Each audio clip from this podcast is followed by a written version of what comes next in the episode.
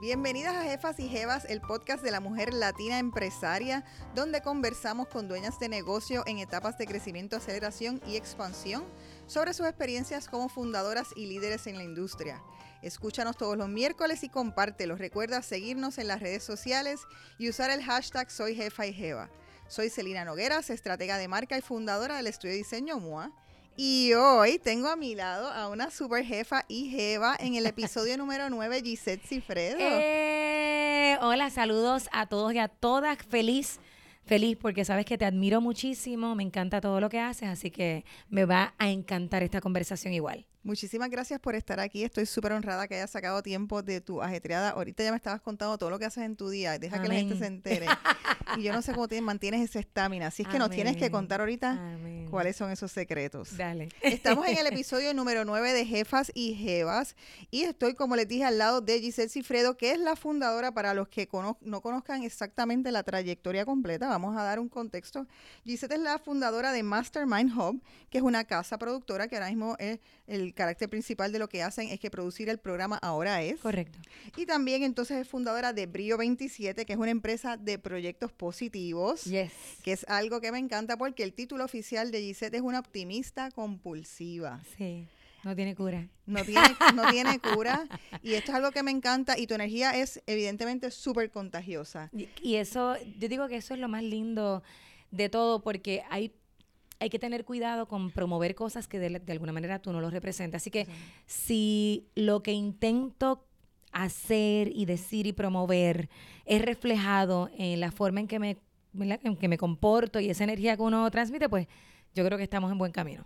Yo creo que sí, que eres súper efectiva haciendo eso. Vamos a empezar un poquito hablando incluso de eso, porque me decía la vez pasada, estaba entrevistando a Deliana Olmo, y ella dijo que un momento importante en su carrera fue, ella se dedicaba a, eh, eh, una agencia de relaciones públicas y se dedica a hacer eh, estos eventos para las marcas, y llegó un momento en que se sentía tan saturada que no se disfrutaba estar en los eventos.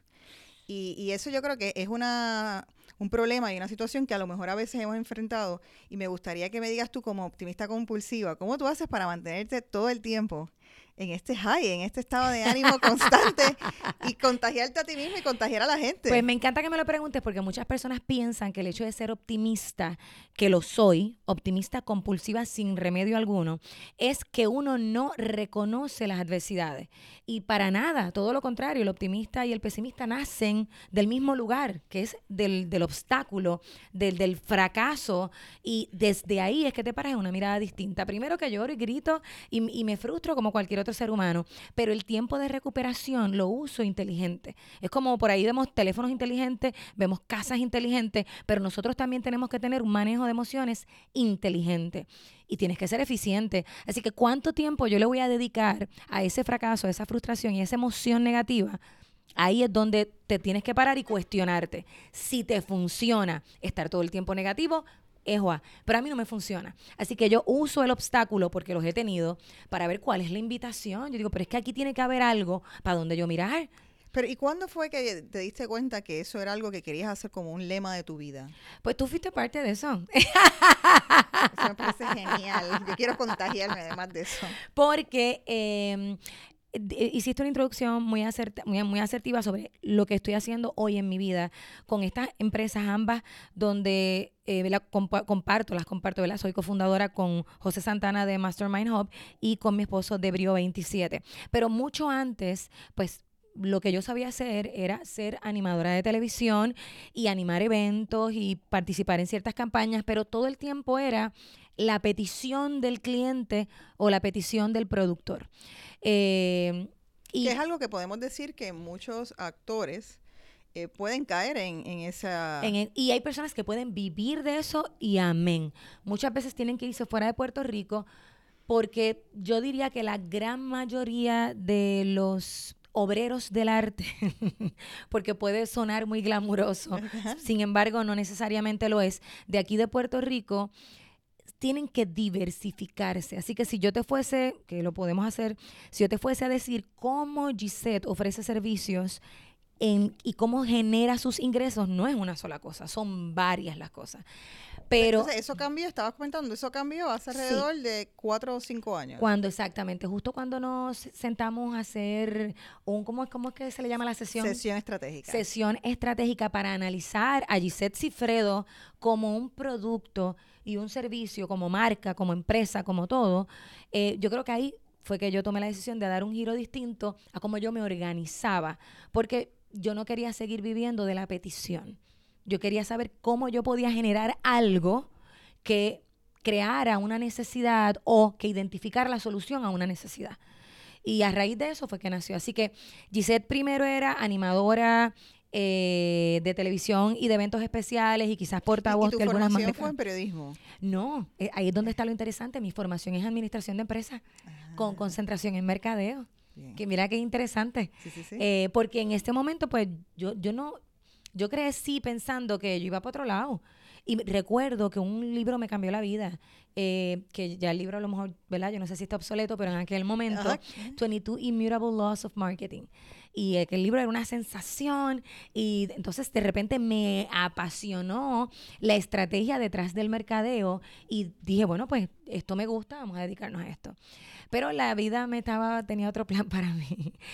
Cuento largo corto, quiere decir que hace cuatro años aproximadamente eh, decido darle forma a algo que yo hacía voluntariamente, que era ir a los sitios, compartir, tratar de contagiar a la gente con, con las cosas positivas que había aprendido en el camino o de grandes maestros. Y me recuerdo en ese momento cuando tuvimos esa sesión estratégica que sí ya habías empezado a implementarlo el bufetón de cariño. Sí, Que en un momento dado me recuerdo que estabas un poco dudando hacia dónde exactamente era que iba eso y que había a lo mejor alguna eh, gente como que o sea, había el cuestionamiento de, ah, bueno, pero el bufetón es positivo, no es positivo. correcta. ¿Cómo lo, lo, lo transformamos en algo que es súper positivo y que la gente entienda lo que le quiero decir? Correcto, correcto. Y, yo creo que la, la solución a ese issue, si así lo podemos llamar, es que el, el- las palabras tienen la connotación que tú le quieras dar. Y si algo, yo creo que tú más que nadie lo puedes decir mucho más que yo, es que hay veces que tenemos que utilizar eh, estratégicamente palabras que llamen la atención. Correcto. Y sin embargo, el bofetón de cariño es un éxito total, Ajá, ajá, tanto en radio como en televisión, porque pasaron a ser propiedades dentro de los proyectos que hago. claro. Y la gente los encanta. Y si por casualidad hay una se semana convierte- que no lo haga, lo extrañan y me lo piden. Sí, se convierte en un trademark tuyo. Correcto, correcto. Y entonces, eh, ok, de- estamos estableciendo, eh, te comportabas como, como actriz animadora, hay este entonces este cambio. ¿Y cuál de las dos empresas fundas, fundas primero? Bueno, la, la que fundó primero es Mastermind Hub realmente. Ya la otra estaba corriendo, pero lo estaba haciendo como individuo. La que tiene más tiempo en, en yo trabajarla es la de, la de Brío, pero era como individuo. Luego con el tiempo vas aprendiendo a organizarte también como empresario, que es bien interesante. Hay un hay una etapa bien interesante entre medio, entre medio de Gisette, la animadora de televisión que actuaba a petición, como yo digo, a la que a la gestora. Correcto. Y yo te diría que fueron como años, como tres años.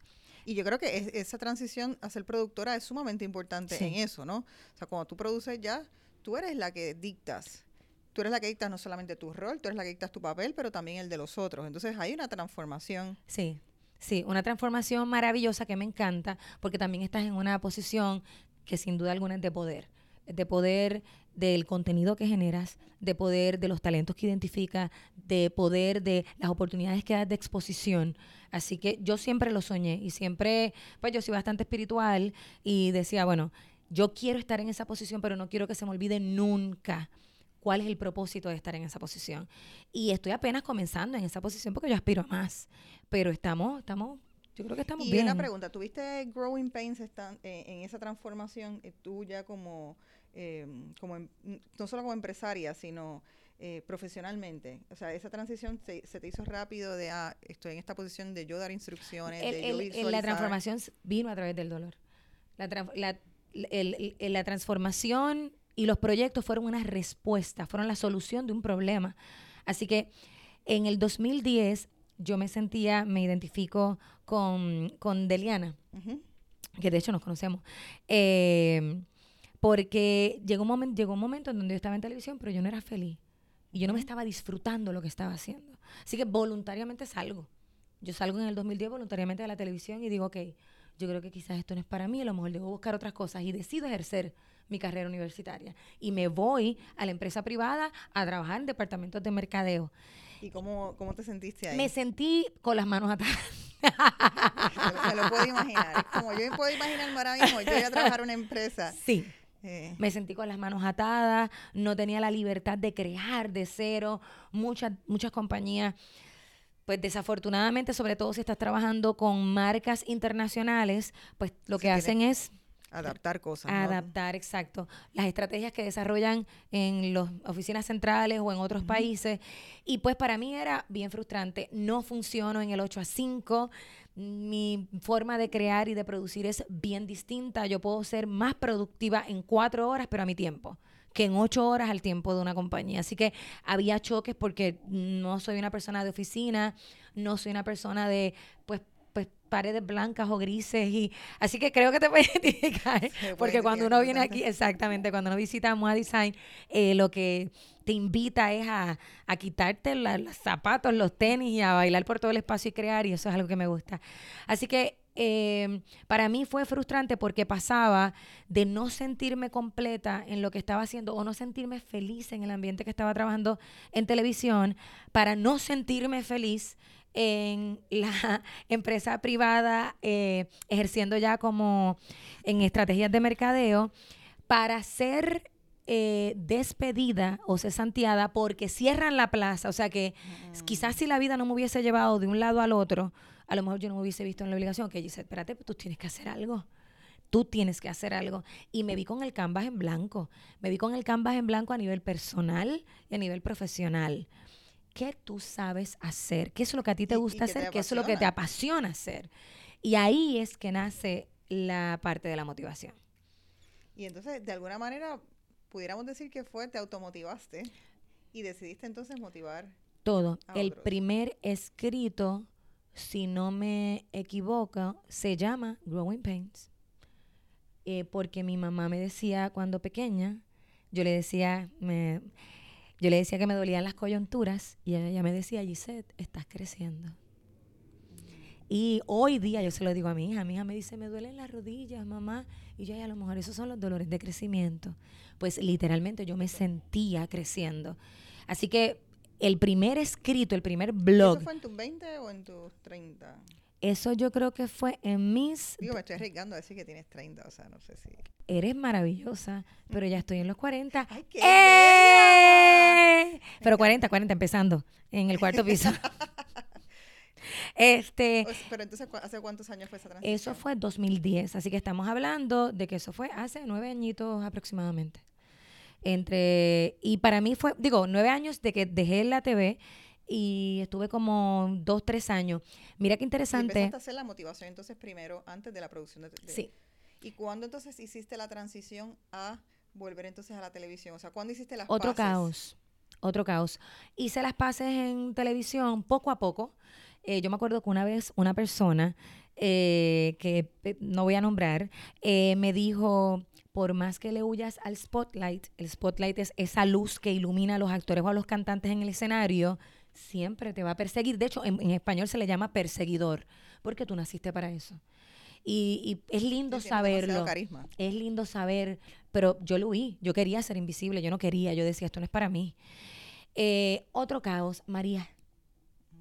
María me hace una invitación, la programación en ese momento se ve afectada, yo, yo decía, hay una necesidad de comunicar, eh, mi compañero José Santana, eh, voy a dividirlo, él es el esposo laboral, tengo un esposo de vida, ese es el laboral. José Santana me dice, ve, justo estábamos nosotros en, me llamaron para hacer eh, los seis de la tarde en aquel momento, y yo regreso en una plataforma súper eh, interesante porque era informativa, pero yo reconocía que ese no es mi fuerte. Así que me trataba de preparar lo más responsablemente que podía para eso. Me recuerdo sí que, la vez que nos reunimos también hablamos de ese tipo de plataforma y de programa, del programa investigativo. Eh, que tuviste un tiempo haciendo programas. De ese fue el que me fui porque fui productora general de un programa investigativo que amé porque lo amé. Pero ya el entorno y la fórmula, no el contenido del programa ni mis compañeros, no, para nada, pero el entorno y la fórmula de cómo se producía no me, no me funcionaban a mí, no me hacían feliz. No me, punto, no me hacían feliz. Y, después de María, tuviste urgencia de comunicar algo, o sea, después de que viste qué estaba pasando en el país. Sí, donde todo el mundo, hubo gente que se fue, hubo gente que los respeto, hubo gente que, pues, que dijo, mira, pues ya no va más, el proyecto donde yo estaba se, se nada, no, no continuó. Y ahí mi compañero me dice, vamos a presentar, porque aquí hace falta eh, programación.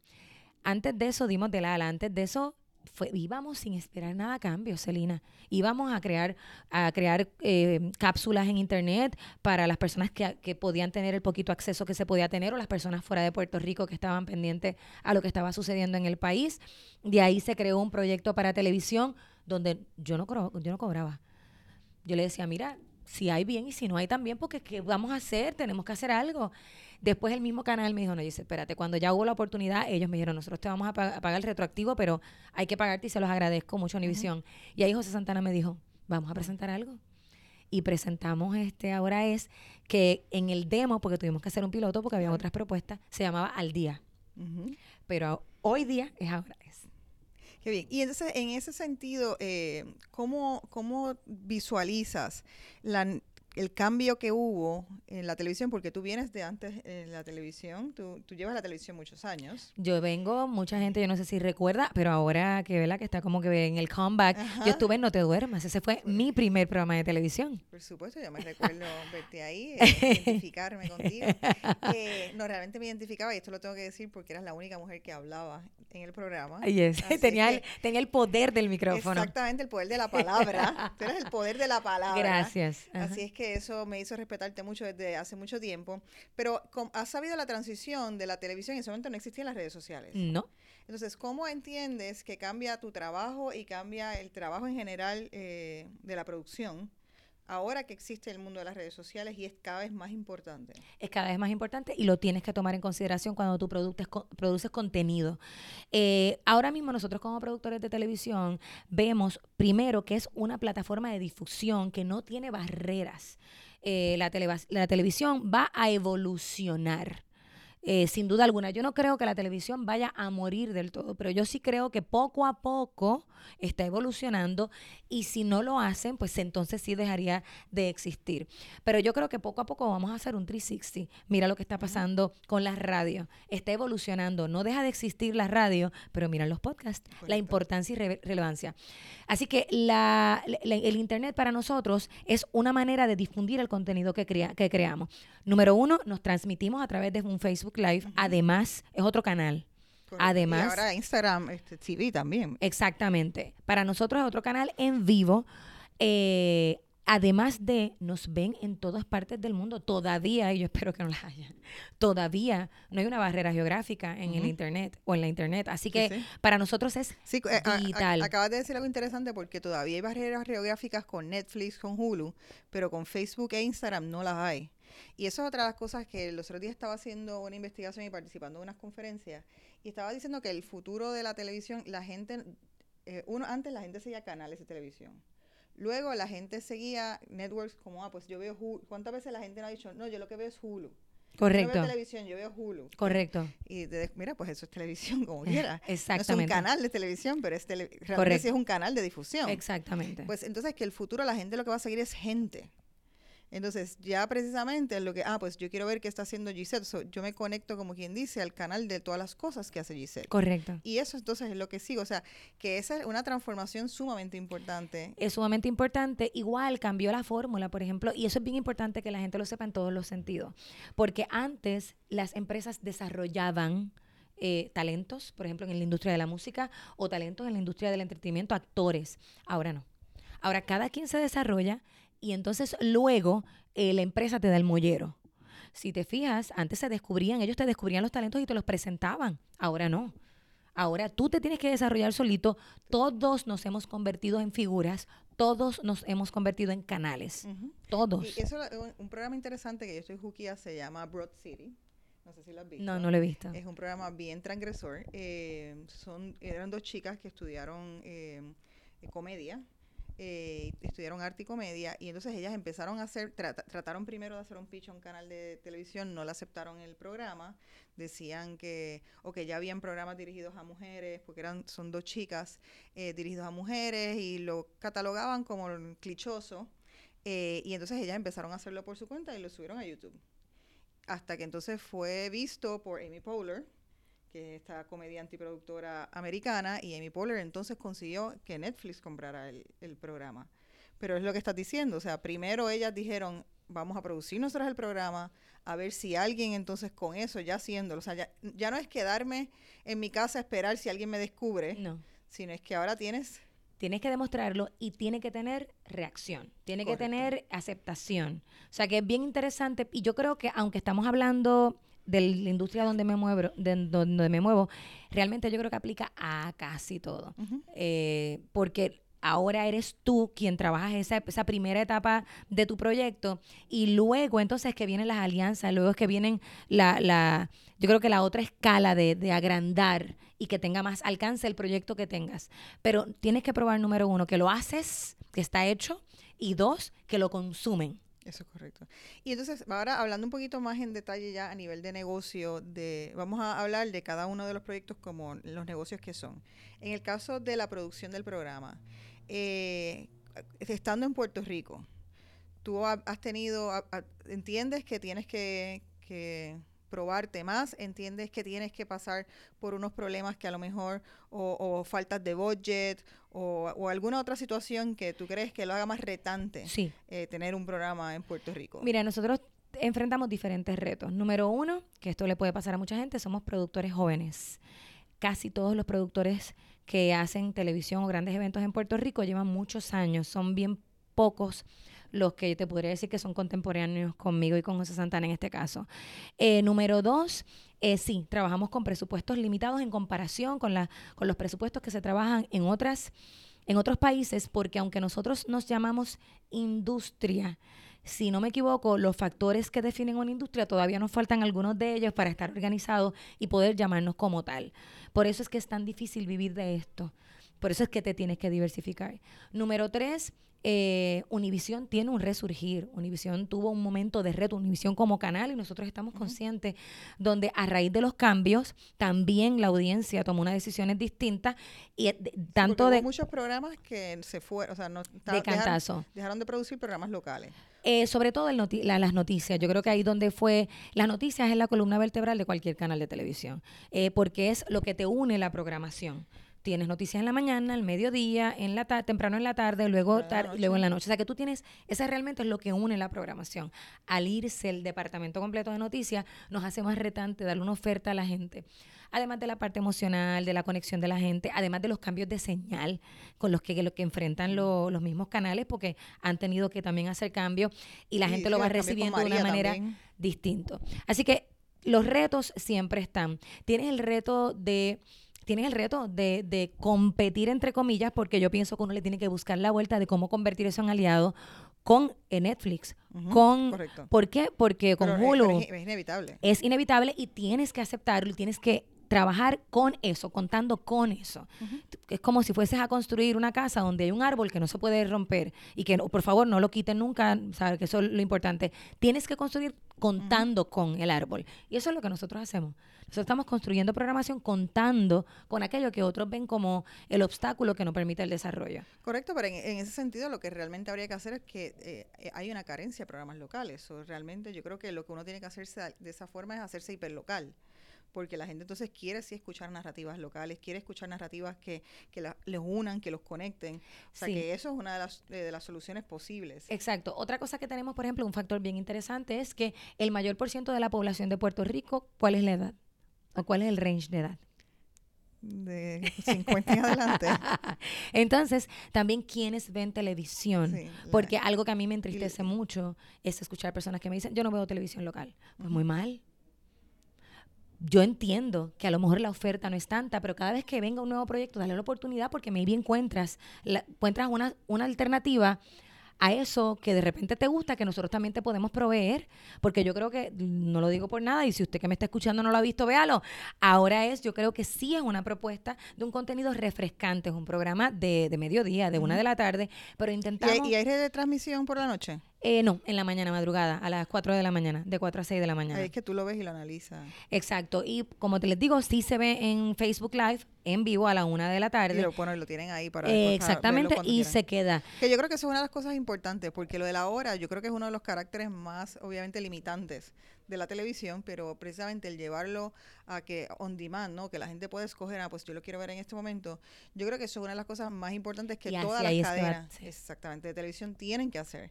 Eso es como decir el fracaso de Sears es porque no pudieron llevar entonces su oferta al mundo digital también. O sea, tenían que tener una presencia física, pero también tenían Hablemos que tener... de Toys R Us. Exactamente. Así que eso yo creo que se extiende a otras cosas. Entonces, eh, como productora, ¿qué otros retos tienes? Y sobre todo quiero hablar un poco de la parte económica.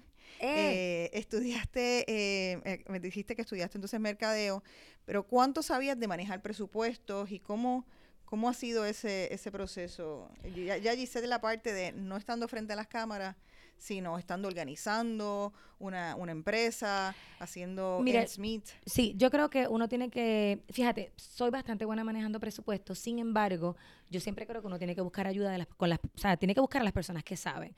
Creo en dar oportunidades, creo en que uno tiene que trabajar en equipo y no por, maybe me puedo ganar más dinero, pero no sé si voy a tener tanto éxito y tanta tranquilidad siendo responsable con lo que hago. Así que nosotros tenemos obviamente una persona que nos asesora en términos de finanzas y otra en términos legales. Y esto empieza, porque muchas personas, yo sé que esto suena caro. De repente uno lo dice y suena caro, pero muchas veces esto empieza tú hablándole a un amigo o una persona o un favor o alguien que cree en ti tanto como tú y esto empieza así. Así que en el camino hemos encontrado personas. Yo sí había yo soy bastante atrevida. Así que yo sí había tenido experiencias presupuestando proyectos a una menor escala, mucho más pequeñitos, de o proyectos en canales independientes o proyectos muy míos que yo hacía caseros. Y pues buscaba la manera, para mí es bien importante que la gente que esté conmigo gane y gane bien. Eso para mí es bien importante, porque para que se puedan dedicar al proyecto como yo quiero y para que te puedan dar, tienen que estar tranquilos. Así que yo creo en que tienen que ganar bien. O sea, no, no, no es que sean millonarios los que estén conmigo, pero que estén tranquilos, algo digno, vamos, algo digno. Pero para este proyecto, que son presupuestos eh, mucho más grandes de lo que yo había manejado y mi socio también, pues sí tenemos asesores. Pero lo chévere de todo es que nosotros sí estamos hands-on en todo porque somos productores ejecutivos del proyecto, somos casa productora. Y pues los retos están, los retos están porque tú tienes que hacer, para que la gente tenga unidad, porque a lo mejor estamos hablando de algo que no todo el mundo conoce, pero cuando uno va a estudiar producciones de afuera, tú tienes a lo mejor un crew de, o un equipo de no sé. 10 escritores. De escritores 20 escritores. y acá, ¿no? Acá lo que tú tienes es un productor general que es quien te hace un libreto. Es distinto en nuestro caso porque se supone, que esto es algo que yo critico mucho, eh, se supone que yo como presentadora tenga la habilidad de hablar y que no tenga que estar leyendo un prompter y que nadie me tenga que estar diciendo lo que tengo que decir. Yo tengo que hacer mi asignación cuando voy a hacer una entrevista como la haces tú. Yo tengo, o sea, se supone que yo tenga mi capacidad de comunicar sin que alguien me tenga que decir lo que yo tengo que hacer. Obviamente necesito información del invitado, necesito yo soy bien chabona con los nombres, ser responsable en la asignación.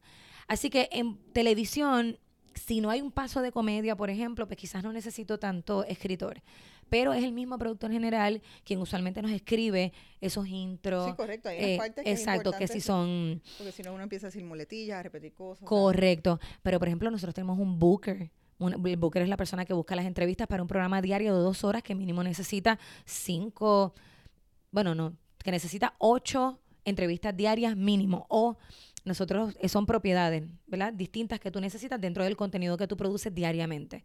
Así que para que tengan una idea, eso es en Puerto Rico y nosotros tenemos un booker, yo tengo una productora de contenido de redes sociales, las redes sociales no descansan.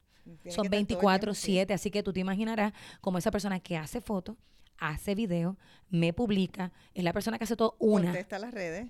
Una nosotros tenemos una persona que es la que se encarga, yo le llamo, ¿verdad? Ella es esa goza, es la productora de bromas y de conceptos y la que conceptualiza. Ella es la que nos prepara los programas especiales, la que hace las bromas, la que hace los juegos. Sí, los otros días te vi rodando por el piso. Gracias. Eso fue, pero eso, no, eso fue voluntario.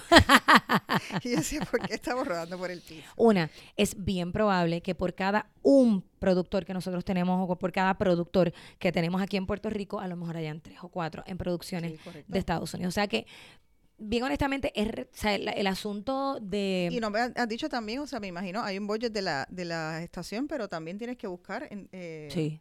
Eh, y eso debe ser, en el fondo debería ser muchas personas, pero me imagino que es una persona. Eh, de, ¿tú, hablas de ventas para nosotros? Sí, somos nosotros mismos. Hola, exactamente. somos nosotros mismos. Porque sí, también. Entonces, para poder, el, el, el presupuesto que usualmente ofrece el canal, en teoría, es para producir. Sí, correcto. Así que el margen de ganancia, tú, lo expandes con inventario que tú tienes en, en Pero yo diría que de alguna manera tú tienes la ventaja también de habiendo estado en otros programas antes. Yo me imagino que al tú ser una persona súper inteligente y haber estudiado esto, como quiera tenías el ojo para estar mirando qué es lo que estaba pasando y qué es lo que había que hacer. Claro. no, y me gusta, y he aprendido mucho de las otras producciones. Eh, por ejemplo, dándote el ejemplo de No Te Duermas, yo estaba siempre en las reuniones de producción, así que yo veía el porqué de las cosas. Porque tú, tú puedes ver a lo mejor qué es lo que están haciendo, pero ¿por qué? ¿Y para qué lo hacen? Ahí es donde viene lo interesante. ¿Y cuáles son las repercusiones? Porque si algo yo diría que es un máster, eh, el gangster es sabiendo precisamente dónde están los ratings. Medir. Sí, Igualmente con el programa de radio con Joe. Exactamente. tiempo y cambiarlo. Ah, mira, hay que integrar y estas cosas. cambiarlo. Personas que sí han tenido que transformar la fórmula una y otra vez, porque entonces ahora las cosas cambian más rápido. Exactamente. Eh, y es interesantísimo. Ahora tú tienes que estar más abierto y más flexible. Correcto. Y entonces, si fuéramos a identificar cuáles han sido tus, eh, lo que llamamos los pains mayores de esta empresa en particular eh, de producción, ¿cuáles tú crees que han, que han sido? Pueden ser los que todavía sigan siendo un pain. Exacto, pues mira, además de trabajar con el reto de cómo, cómo manejar el presupuesto, que yo no lo veo como algo negativo, es cómo aprender a manejarlo. Yo lo que te diría también es mentalidad, porque todavía, como te dije, está en una evolución.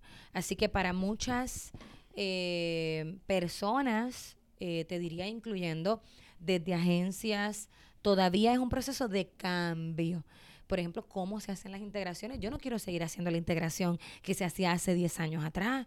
Yo no quiero seguir haciendo el... O sea, yo creo que ahora podemos ser más creativos, podemos ser más divertidos, podemos ser más... más yo creo que podemos eh, integrar plataformas, o sea, y, e ir educando tanto a clientes por ejemplo, al canal mismo que es un cliente de nosotros, a los clientes que se promocionan y utilizan nuestro espacio para, para darle publicidad y exponer sus productos y servicios, pues bien honestamente yo te diría que ese cambio de mente y la audiencia, porque la gente te dice que quiere algo local, que quiere buen contenido, que quiere contenido responsable, contenido que sea divertido y que al, mismo tiempo educa. Es más difícil venderlo. Es mucho más difícil venderlo. Es, o sea, cuando digo venderlo... Parte del problema. Sí. No necesariamente, te digo a nivel de clientes, porque hay muchos clientes que los valores son muy afines. Sin embargo, eh, hay gente que está buscando un, numerito, eh, porque estamos en la era de los numeritos. Y los numeritos no necesariamente, esos numeritos de following y de, y de, y de likes en las páginas no necesariamente te van a dar el resultado que tú quieres. Estamos en un mundo, estamos en un mundo de nichos. Sí. Estamos en un mundo, ¿tú te acuerdas antes de la publicidad que era para todo el mundo? Pero ahora mismo no. Ahora mismo tienes que hablarle, la gente quiere que tú le hables a ellos, así que tienes que empezar a enfocar y a dirigir y para eso tienes que conocer exactamente a quién le estás hablando. Correcto. Y, entonces a quien le estás hablando tienes que modelar el mensaje de qué esa persona quiere escuchar. Porque a lo mejor tú empiezas a hablarle y crees que quieren escucharle una cosa, pero no quieren hablar de eso, quieren hablar de otra cosa. Correcto. Nosotros tenemos una audiencia, a mí me fascina la audiencia del programa. Queremos tener mucho más, claro que sí. Y estamos en pleno crecimiento. Pero la realidad es que muchas personas piden, sin embargo, cuando se los da, eh, la reacción tarda.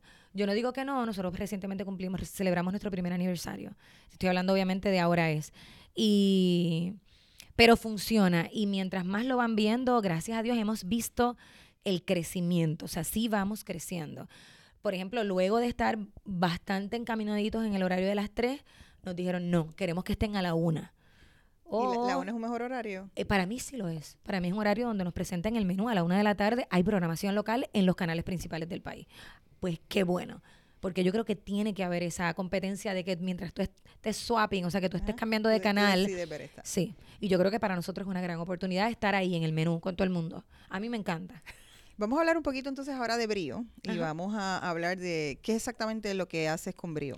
Pues mira, Brío es el berenjenal de cosas que nosotros hicimos en nuestra sesión estratégica. Exactamente. Brío es una empresa de proyectos positivos y de manejo. Es donde yo manejo mi carrera, también manejamos la carrera de Víctor Santiago, que es mi esposo, y donde desarrollamos proyectos de contenido que edifique. Muy divertido, porque es muy divertido. La gente piensa que porque sea positivo es como un sermón o una... No, eh, lo positivo es bien cool.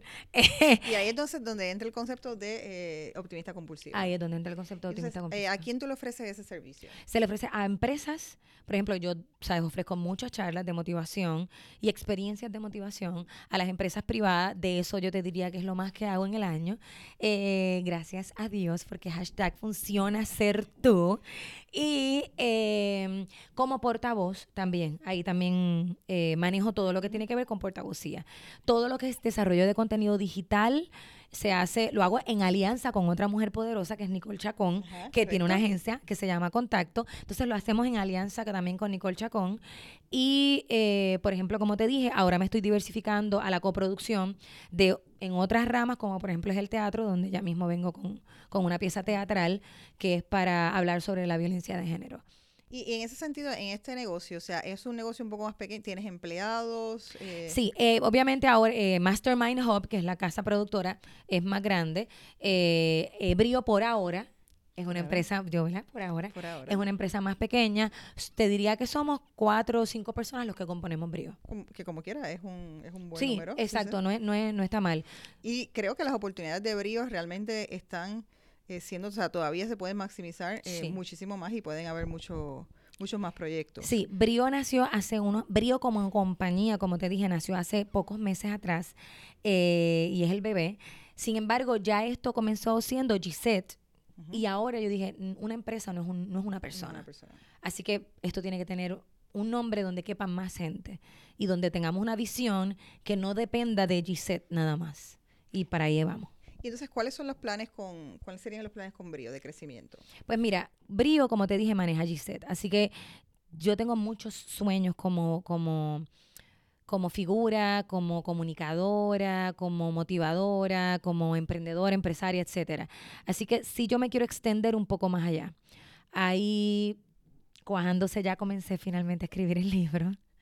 Muy bien. Vamos por ahí. Y hay unas alianzas. yo creo que la compulsiva, eh, optimista compulsiva tiene que tener un libro. Sí, tiene que tener un libro, veo tutoriales, veo canal de YouTube, veo todo. Exacto. Y pues que bueno, vamos a hablar después de esto. Entonces, y eh, también vamos a trabajar con, con productos que también eh, quiero desarrollar, que ya comenzamos a hacer, a tocar unas puertas que se están dando y unas alianzas bien interesantes donde esto de empoderar y apoderarse eh, se extienda a cosas más prácticas. Sumando por ahí. Qué bien. Y entonces, eh, ¿cuál tú dirías que son los growing pains entonces de esa empresa per se?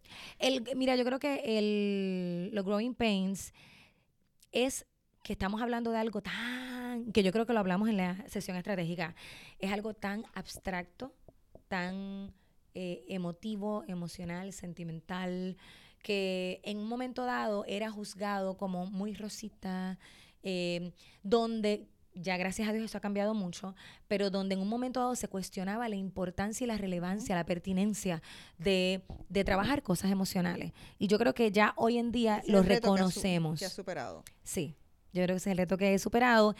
Cuando pasó María, el teléfono no paraba de sonar para llevar un poco de Acabas de decir algo bien importante porque yo creo que sí que hay una... Eh, antes de María quizás había ya un, como un cinismo eh, de un país desgastado, de un país que, que estaba lleno de, depresión por tanto la deuda, etcétera. Y después de María realmente eso se volvió una necesidad.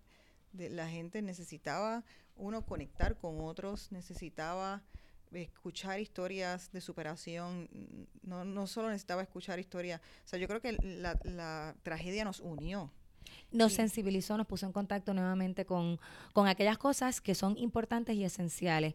Porque sin duda alguna, a mí me fascina trabajar, me fascina poder generar para poder tener una vida, como les decía ahorita, digna. Porque yo, yo lo que quiero es que este estar bien. A fin de cuentas, lo que tú quieres es estar bien. Y eso es lo que yo promuevo. Así que para mí era bien importante porque vivimos en una sociedad industrializada donde tú te mides por cuánto tú puedes producir, donde mucha palabra bonita y mucha cita bonita y mucho conocimiento a lo mejor te define como persona, pero la verdad es que no. Cuando vienes a ver... está vacío. exactamente. Entonces, eh, pues lo que yo intento promover, que siempre le digo a la gente, yo me, mi, mi postura no es la postura de una mujer que sabe más, ni cuando yo voy a dar una charla, yo voy a decirte cosas que tú no sabes. Mi postura y mi misión es ayudarte a recordar. Exactamente. Y es bien lindo. El proceso que se da es bien bonito. Y en el caso, por ejemplo, eh, hablando de brío también, eh, te estaba comentando que me parecía súper fascinante una iniciativa que estás haciendo de los estos late night Facebook Lives. Sí. Eh, eso es parte de brío y, y cómo llegas a esos, a tomar esas decisiones, ah, que quiero generar esto. Pues mira. primero es, es porque tienes un cliente para ello o simplemente es algo que tú decides hacer? Yo me atrevo a decir, Celina, que el 95%, me puedo equivocar, porque lo estoy diciendo yo ahora mismo, el no, y es pura percepción, el 95% de los influencers, eh, vloggers, bloggers con V con B, eh, exitosos, empezaron haciendo lo que querían, sin imaginarse lo que eso podía generar. Eh, yo empecé escribiendo porque necesitaba escribir, porque quería comunicarme y conectar con gente que yo entendía que podía estar sintiendo exactamente lo mismo que yo. Y así fue. Cuando empiezan los late night Facebook Live, yo todavía no había regresado full a la televisión. Yo decía, como te digo, creo fielmente en la internet y creo que el futuro va por ahí. El futuro no, el presente está ahí, punto. Así que dije, no, vamos a crear, vamos a generar programación. ¿Cómo sería hacer televisión, y estoy haciendo entre comillas, hacer televisión en, la, en las redes sociales. Pues vamos a hacerlo. Porque no puedo. Pero yo creo que estás en el sí, camino Porque no puedes hacerlo exactamente como lo haces para televisión. El fenómeno de las redes sociales y hoy en día también hay gente que sigue eh, los canales de Instagram y de Facebook de gente con millones de seguidores en los Estados Unidos y esas personas no han pisado un programa de televisión. Correcto. esas personas se han hecho por generar contenido propio. O sea, Correcto. volvemos al tema de que la gente sigue gente. sí. quieren encontrar. Y se ha vuelto bien interesante porque antes, para que, o sea, para que tengas una idea, eh, casi todos, los, bueno, tú lo sabes, casi todos los medios eh, dependen de eh, publicidad, dependen de la publicidad. No hay medio que exista sin publicidad. Punto. Y lo interesante de todo esto es que la, ahora mismo el, los, los influencers se han vuelto, que esto es bien interesante, en el medio, en el talento, en el productor, son todo.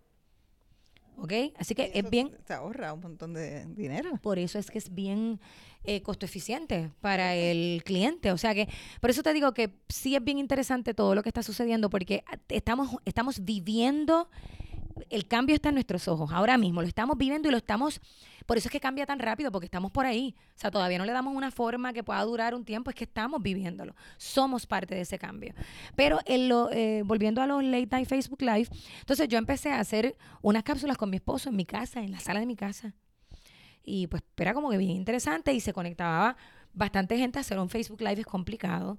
Tener, eh, señores, si usted logra tener 30, 50 personas, créeme que va por el buen camino porque no es fácil.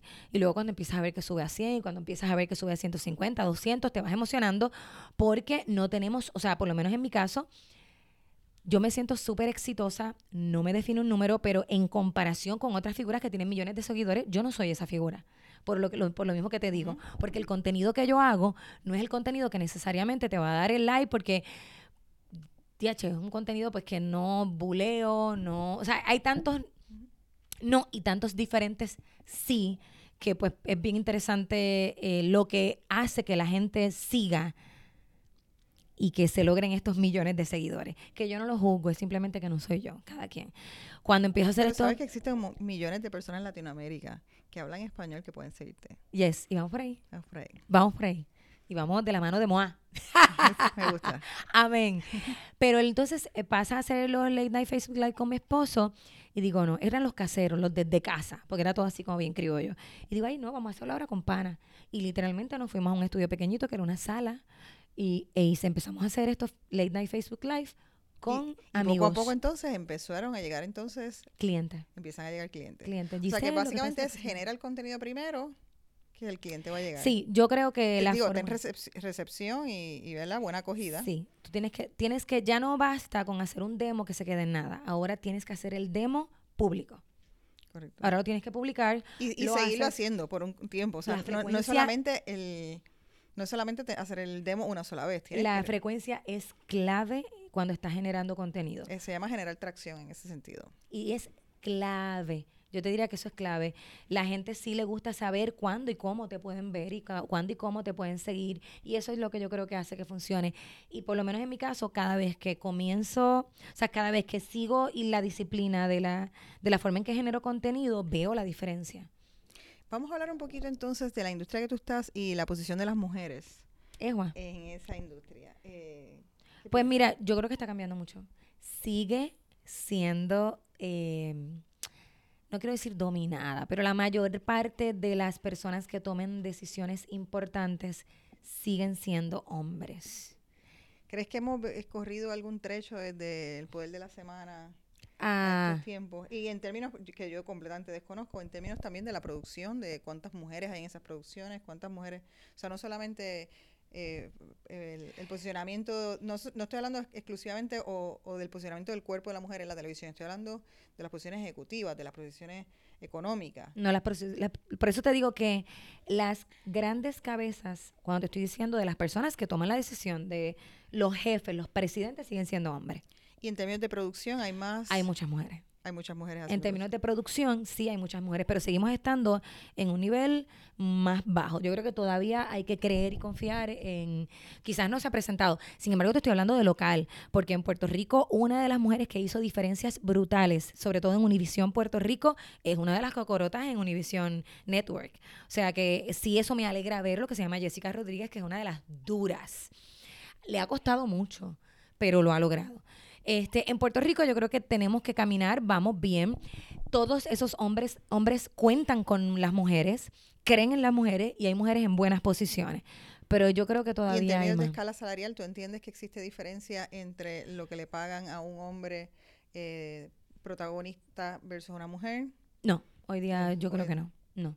Yo creo que hoy día no, y lo podemos ver en figuras como una Alexandra Fuentes, lo podemos ver en figuras como una, como te estoy hablando, ¿verdad? Para ponerte ejemplos distintos a, a Giselle. Exacto. Pero yo creo que esas mujeres están muy bien. O sea, en el término de que, no hay diferencia entre una, eh, pensaría yo, por, por, por, yo atreverme a comparar figuras, pues tú ves a un Raymond de los qué sé yo, de los top que se me ocurre pensar, un Raymond Arrieta, una Alexandra Fuente, una Angelique, un Molusco, un Rocky, yo entiendo que ellos, ellas no tienen que, no deben estar por debajo de ellos. Entonces, siguiendo esta línea de pensamiento y respondiendo a una de las preguntas en Instagram que nos hicieron eh, algunas de las personas que nos escuchan, eh, ¿cómo se balancea la vida de Giselle? Vamos a empezar a hablar de cosas personales. Eh, siempre ha sido un tema para las mujeres y esta es una palabra que yo sigo insistiendo que a mí me genera un poco de problema, la palabra balance o asumir que existe. Pero yo quiero saber cuál es tu, fórmula, porque tienes, estás casada, tienes hijos, tienes negocio. Sí, lo que pasa es que la gente cree que uno se levanta, ok, soy mamá, poncho y soy esto. No, tú no, tú eres todo. Yo soy todo, todos los días soy todo. ¿Cuál es el rol destacado en un momento dado? Pues pues ese sí es distinto. Cuando estoy en, en, el programa animando, pues la presentadora de televisión, el rol destacado, pero no dejo de ser la mamá. Y cuando voy a las charlas, una de las cosas que les digo, y me encanta que estén los jefes, es que yo tengo que entender que sigue siendo la persona ahí en función de la empresa pero yo soy todo. Y usualmente cuando, inclusive cuando estoy haciendo la presentación, pongo el rol de un sushi. Porque es que, porque es diferente. sushi de todas las cosas a la vez. Exacto, tú eres todo. Para mí es bien complicado decir que soy una cosa. El balance, yo no te puedo decir que se logra o no se logra. Se logra la satisfacción de por ejemplo, en mi caso, de sentir que estoy siendo responsable con mi vida como madre, como esposa, como mujer, como hija, como familia, como amiga, como, como ser humano, como profesional. Y yo creo que mientras esa satisfacción tú la tengas y tu entorno esté en armonía, pues, pues eso se llamará balance, porque yo no sé. O sea, tal cosa como dedicarle el mismo tiempo a todo, no existe. No existe sobre todo en el mundo que estamos viviendo hoy, que es demasiado rápido. Y yo creo que también lo divides por etapas. Yo estoy en una etapa bien productiva. Así que yo me vi, yo dije, ok, Gisette, de los 40 a los 45, hay unas metas bien específicas que yo quiero cumplir, porque yo no quiero estar en este tren de vida todo el tiempo. Así que en esta etapa particular, me estoy comiendo el mundo y me lo estoy disfrutando y me encanta. Como eje, tengo a mi hija, mi hija tiene que estar bien, mi esposo tiene que estar bien, yo tengo que estar bien. Si eso pasa, vamos a meterle con todo con las dos manos. ¿Cuál ha sido la lección más grande que te han dado en la vida? La lección más grande. Bueno, yo, yo repito mucho lo de funciona ser tú por eso, porque yo creo que yo traté de convertirme en muchas cosas por que la gente me decía, que para poder tener más seguidores tenía que ser más sexy o que tenía para poder tener una carrera eh, tenía que ser periodista y tenía que ser más seria, tenía que tenía que vestirme de tal o cual. y, puedo hacer las dos cosas, las podemos hacer. No tengo problemas con ser sexy, lo que pasa es que eso no es lo que naturalmente me sale. Pues pues no, no, no iba a tener éxito. Yo le digo, siempre le digo a la gente, yo, yo me puedo vestir y me nos podemos tomar una foto y puedo parecer que pertenezco a lo mejor al ambiente de música urbana, pero tan pronto me pidan hablar, no lo voy a sostener.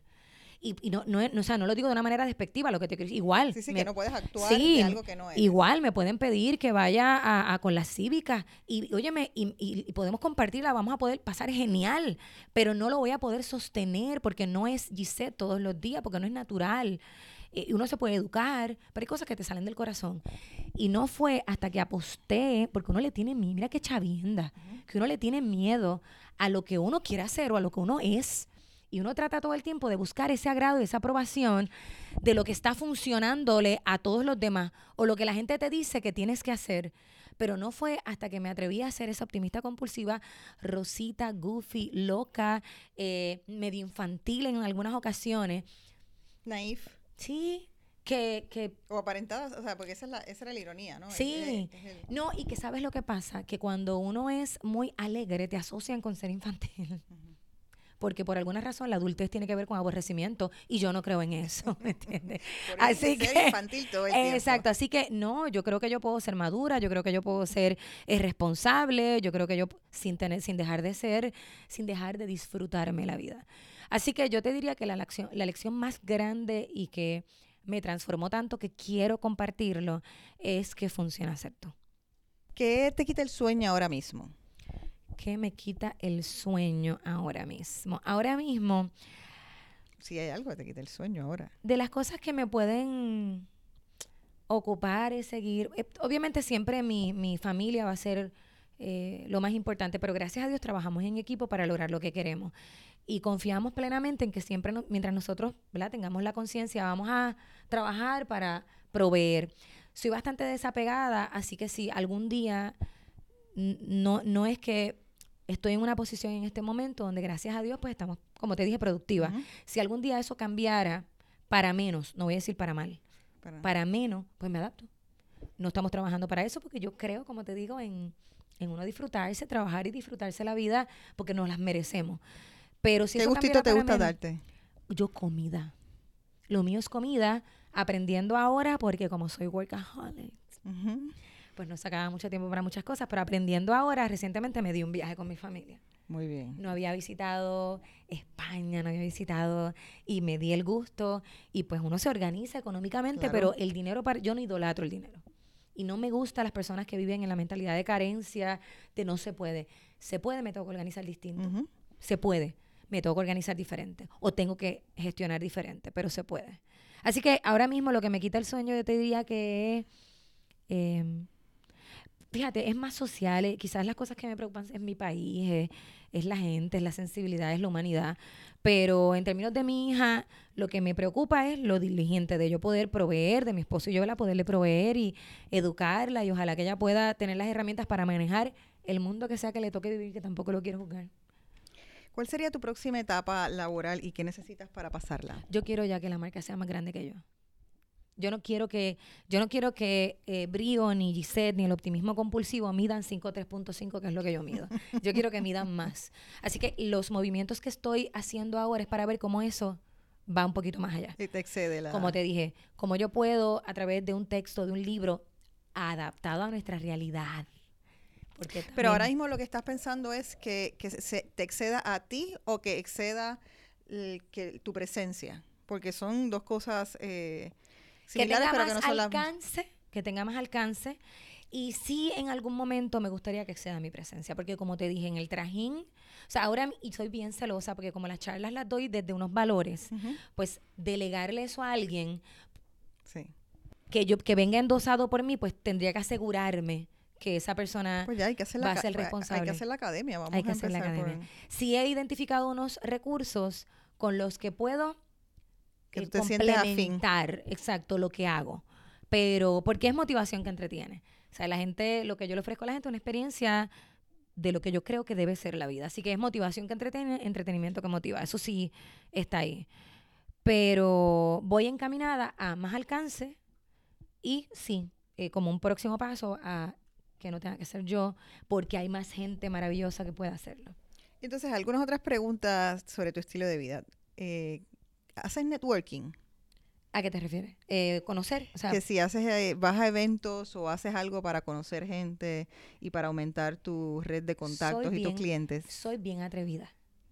Si no puedo hacer el networking porque por el tiempo que le dedico a mi familia, me atrevo a escribirle a la gente desde, por ejemplo, hay mucha gente que yo conozco simplemente porque le escribí y... Y los invitas a un café, eh, ¿qué haces cuando le escribes? Le digo, primero, me gusta tu trabajo, me gusta lo que haces y me encantaría crear una alianza con ustedes o me gustaría que conocieran lo que yo hago. Este, y sí, y de ahí podemos pasar a una reunión y de ahí podemos pasar a una conversación. Siempre me encanta preguntarle a la gente cómo te funciona, porque la gente hoy día es tan digital eh, que, por ejemplo, si te funciona que nos vayamos comunicando por un WhatsApp, vamos a hacerlo. Y tenemos que aprender a adaptarnos a eso. Porque entonces, no, no, no, es que a mí me gustan las reuniones en persona, pero yo creo que en este caso tenemos que ir de acuerdo a, o sea, yo creo que está en ventaja quien, déjame cómo te explico, se tiene que adaptar quien tenga el interés. ¿Ok? Cuando yo tengo el interés, ¿cómo te funciona? ¿Te funciona mejor el café? Pues vamos al café porque yo porque es a mí a quien me interesa que esto se degenere. Así que soy bien atrevida y si no puedo... es un buen consejo en general para cualquier mujer que nos escucha. Sí, yo creo que es bien importante que, que entendamos que no es a mi manera, es a la manera porque yo soy la que tengo el interés.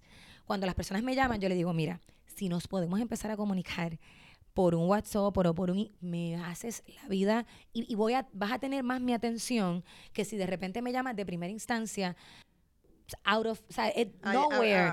15 minutos una conversación. Porque yo estoy clara de que yo no soy la única, hay un montón de gente que está bien ocupada y que tú pedir una reunión de la nada. No, no, no, yo te voy a demostrar quién yo soy y te voy a crear el interés para que tú quieras sentarte conmigo. Sí que tienes que ser un poco estratégico en ese approach que haces, ¿no? Sí, sí, y también que no se hagan los acercamientos como iguales, ¿no? O sea, no todo el mundo... No Tú no le puedes dar el mismo mensaje a todo el mundo. Además de que el canal no debe ser el mismo, sino que tú no le puedes llevar el mismo. Tienes que saber, la otra persona se tiene que enterar que hiciste el esfuerzo de saber cómo es que funcionan las cosas, cuál es su cliente. Yo digo, este, el ejemplo es cómo tú enamoras. ¿Cómo tú enamoras a tu pareja? ¿Cómo tú te enamoraste de tu pareja? Tú empezaste a averiguar primero quién era, dónde era, dónde te veía, porque uno, no, no, no nos hagamos, ¿ves? Tú sabías cuando te estaba mirando, cuando no te estaba mirando, y cuando, a eso voy. Pues ese mismo periodo de tú querer eh, que te miren, de tú querer que agradar sin sin claudicar a tu esencia, pues yo creo que tiene que pasar con, con clientes prospectos o con, o con aliados potenciales, o sea, tiene que pasar. ¿Cuánto tiempo inviertes en las redes sociales diariamente? yo te diría que si lo promedio, porque no, obviamente ¿verdad? no lo hago, eh, wow, yo te diría que en promedio, debe estar por las 3, 4 horas. si uno todo el tiempo. ¿Tú contestas los mensajes o te los contestan a ti? Yo los contesto. Por ahora me gusta contestarlo yo. Hay una, hay una respuesta automática inicialmente porque si es interesada en contrataciones, pues ya le doy la, información. Pero trato de contestarla yo. ¿Y qué es tu red favorita? Wow, estoy entre Instagram. Eh, Instagram es la más que utilizo en este momento. Es la mayor alcance que tengo. Y Facebook pienso que tiene también uno. Pero todavía, por ¿Pero cuál te gusta a ti para mirar? Yo creo que Instagram. Sí, yo creo que Instagram. Ahora bien, por ejemplo, cuando te digo de 3 a 4 horas, no son corridas. Pero un consejo que le doy también a las personas que interesan desarrollar contenido es que cuando yo me veo scrolleando, digo, wait, que esto es lo que tú quieres que hagan contigo, genera contenido. Así que tan pronto yo me voy scrolleando un tiempito, busco una idea para yo generar, porque yo quiero que me scrolleen a mí. Así que me recuerdo a mí misma para que, tengo que generar contenido, exactamente. Cuéntanos sobre tu rutina de día, que ahorita hablamos de que te levantas a las 4 de la mañana. Yay, me levanto a las 4 de la mañana y Eres mi ídolo por eso. y cuando tengo el cansancio encima, hay una palabra muy poderosa que me hace levantarme con más ganas, que es gracias. Porque digo, esto yo lo pedí, yo se lo pedí al universo, yo quería esto. Así que gracias, me levanto con mucho ánimo. Y, ¿Qué es lo primero que haces cuando te levantas? Eh, bueno, me levanto a prepararme, es lo que hago. O sea, obviamente me voy al baño, me preparo. Eh, prepararme de dos maneras distintas. Como te dije ahorita, pues trato de todos los días, o por lo menos cuatro a cinco veces en semana, eh, me gusta hacer ejercicio. Es parte de una terapia, más allá de cuidar mi, uno de mis bueno, instrumentos de vida, porque esto es instrumento de vida, pero también, ¿verdad? Eh, mi imagen no deja de ser un instrumento de mi trabajo, este, que yo creo que es el de mucha gente, el de todos. Em, si en el, en el regular, pues me levanto, ahí es donde más me conecto a la computadora y hago trabajo administrativo a las 4 de la mañana. si tengo que, café? Eh, a esa hora no. Casi siempre es en ayuna. Me hago una batidita, algo y ahí entonces me preparo, preparo mis bultos, preparo todo lo que necesito para el día. ¿Necesitas cafeína a las 4 de la mañana? No. ¿Tomas café en algún momento? Sí, lo tomo ya después de la emisora, después de... lo tomo como a las 11 de la mañana, después de entrenar y todo. Oh, Dios mío. Estoy de 4, me tomo una batidita, si acaso algún yogur, fruta. Es lo que hago entre 4 de la mañana y 11 y media. Eso es básicamente lo que hago me levanto, me preparo, hago trabajo administrativo de oficina, salgo de mi casa, me voy a la emisora, tengo un programa de lunes a viernes eh, de 6 de la mañana en SBS, en Play 96, 96.5 FM, junto con Danilo Boschap, el brunch de Play. Salgo de allí, me voy a entrenar, eh, le dedico más o menos una hora, hora y media al entrenamiento, me baño allí en el gimnasio, salgo corriendo, me voy para el canal y me preparo. Al ser productora ejecutiva junto con José Santana, pues también hay trabajo administrativo allá. Así que también ahí me pongo al día mientras me maquillo o me maquillan, me preparo. 2 y 30, 2 y 40 de la tarde, estamos en el estudio a prepararnos para comenzar el adelanto y a la 1 de la tarde vamos en vivo hasta las 3 de la tarde, a las 3 de la tarde, o tenemos reuniones de equipo, si no, es que salgo corriendo a algún... Otro evento. A otro evento, alguna grabación, y trato, si no, me encanta ir a buscar a mi hija a la escuela, y entonces por ahí trato de separar las noches para, o sea, las tardes, para estar con mi hija, con mi esposo, con mi familia. Y los fines de semana también soy bien selectiva con lo que hago porque me gusta estar con ellos. ¿A qué hora te vas a acostar? Trato de estar ya a más tardar 10 de la noche. ¿Qué superpoder quisieras tener? ¿Qué superpoder quisiera tener? Dios mío, qué pregunta más cool. este, me gustaría tener el poder. Yo creo que, o sea, si de verdad de verdad fuera un superpoder de un superhéroe. Claro. Estoy tratando de pensar, me pusiste a pensar bien. Eh, si quieres, nos las contestas después por Instagram. Sí, porque te diría, es que hay varios. Yo creo que el de leer mente estaría bien cool. ¿Tú crees? Sería bien doloroso, pero estaría bien cool. Lo que pasa es que em, yo creo que dentro de las fortalezas que yo tengo como comunicadora es poder, es poder expresar ideas y sentimientos que a muchas personas se les hace difícil. Así que en esa medida pues sí me gustaría pero con el trajín de vida que tengo, volar sería un asset, también sería un... teletransportarte. Sería súper cool. Que no tengas que coger tapón entre sitio y sitio. Sí, sería súper cool. ¿Cuál es tu definición de un domingo feliz? Ay, yo creo que un domingo feliz es un domingo con mi familia. A mí me gusta estar mucho en familia, con mi mamá, con mi papá, con mis hermanos, con mi hija, con mi esposo. Me gusta mucho la familia. Así que después de que esté junto con ellos. ¿Salen, salen usualmente o en la van a casas de... Eh, ¿Están en lugares públicos o están más como en lugares íntimos? yo puedo estar un domingo bien cool en un maratón de alguna serie que quiera ver, puede ser bien cool. Pero me encanta, ver, o sea, lo que me gusta es... Eh, estar en contacto con mi hija, con, que esté en un parque corriendo o ir a comer una comida bien rica. Me gusta mucho. Eh, realmente yo, la verdad es que no necesito mucho, creo yo. Eh, ¿Inviertes dinero? Sí. ¿Y qué recomendaciones de inversión le darías a las mujeres? Eh, en términos de profesionales. en términos profesionales y si invierten, en, eh, si tienen inversiones, por ejemplo, en propiedades, inversiones en ah, acciones. bueno, ok. En ese sentido, eh, son, bueno, es más acciones y yo lo que diría, yo lo hice a través de un experto en el tema. No tan solo mi CPA, sino también un economista. Así que, eh, en, mi caso, pues ahí sería mi, mi, es lo poco que conozco y es lo que he hecho. ¿Tú crees que las mujeres sabemos suficiente sobre estos temas? No sé si a, a grosso modo, pero personalmente no lo conocía y no lo, o sea, estoy aprendiendo, me estás cogiendo justo en el momento. En el momento, exactamente. Justo en el momento donde me estoy orientando sobre cómo ahorrar, que por ejemplo, algo bien interesante, pero ya esto es para las madres, que sí me llamó la atención hacer fue que muchas personas a sus hijos les abren cuentas de ahorro y de estudio y me parece maravilloso. Pero yo pienso que yo empecé por retiro para mí, porque me parece que donde uno tiene dificultad para producir es, en las edades avanzadas. Así que yo dije, primero va la de retiro y después va la de, la, de estudio. Si no tuvieses este negocio, ¿a qué te dedicarías? Psicóloga. Pero psicóloga, me fascina la conducta humana, me encanta eh, y creo que es una de las cosas más necesarias. Eh, en este momento tenemos que aprender a a, educarnos a nivel emocional. ¿Y qué tipo de psicología sería? Eh, yo creo que todo fundamentado en la psicología positiva. Y me gustaría crear, o sea, todo lo que yo hago, mira qué cosa, porque lo que hago está fundamentado en la psicología positiva. Pero sí me gustaría eh, trabajar con la gente. O sea, me gustaría trabajar con la gente, con las parejas, con las familias. Me gustaría Pero yo creo que el tema de optimista compulsiva tiene directamente de alguna manera lo hago. ¿Sabe Dios si en algún momento Termina ahí, ¿verdad? Te retiras haciendo un doctorado en psicología, puede ser. Podría ser. No, lo, he contemplado mil veces. En este momento por el tiempo, honestamente se me hace difícil, pero créeme que le que he mirado mil veces las carreras en psicología porque me encanta, lo respeto y lo encuentro necesario. Pues muchísimas gracias Gisette por habernos acompañado, por haber sacado tu tiempo para acompañarnos. Gracias a ti y a todas las personas que están conectadas.